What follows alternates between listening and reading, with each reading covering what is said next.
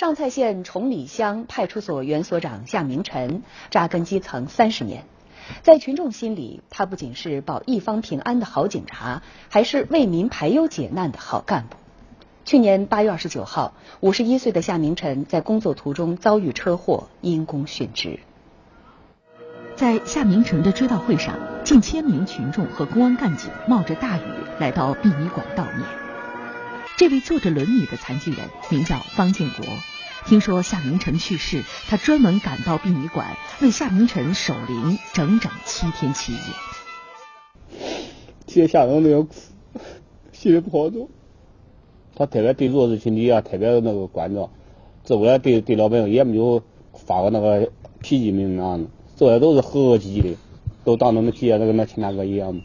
方建国是上蔡县崇礼乡方塘村的村民。从2006年开始，他因为宅基地纠纷，经常外出上访。2008年，夏明晨调任崇礼乡派出所所长，了解到方建国的情况后，经常上门找他谈心。刚开始，方建国对这位新来的派出所所长并不信任，直到2009年夏天，夏明晨一个不经意的举动，彻底感动了方建国。他没告状吗？找到我脚接那个绿色的，绿色的不是有个台阶上去滑来滑来就是呃下那往底下停。当时就是怕你摔着。啊，一压那我都对他有有了好感嘛。回到上蔡后，夏明晨主动联系民政部门，帮方建国申请了残疾人补贴，还帮他调解了宅基地纠纷。逢年过节，夏明晨自己掏钱买米面看望方建国。二零一二年，方建国的女儿考上大学，凑不够学费，夏明晨主动拿出了三千元钱资助他女儿上学。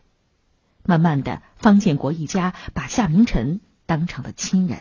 他就是跟我的儿一样，他有有点啥事呢，他就我亲近啊，嗯，有点有点困难就我帮助。夏明晨在基层派出所工作了近三十年，先后走访群众上万人次，帮扶困难群众五百多人。为了让群众随时能够找到他，平时他多数时间都住在派出所里。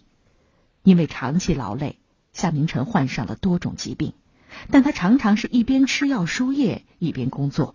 夏明晨牺牲后，在他简陋的办公室里，随处可以看到各种各样的药品。啊因为他原来股骨头坏死，跟那个呃股骨头坏死跟高血压，还有那个脑血栓。平常他这屋看摆的真多的也都是这速效清血本，反正电脑根儿桌子上、里屋、床头盖、车上不点有，反正都装的都有。崇礼乡位于三县交界处，治安情况复杂，诈骗案件高发，被公安部列为挂牌重点整治的乡镇。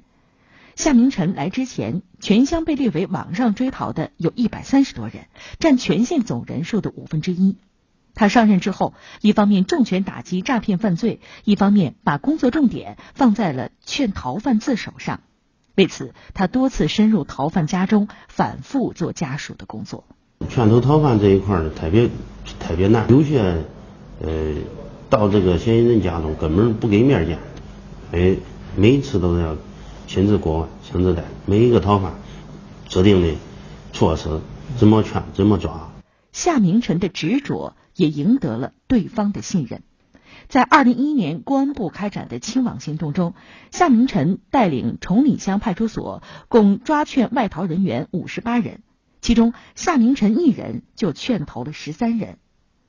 从事公安工作三十年来，夏明晨先后荣立个人二等功两次、个人三等功两次。河南台报道。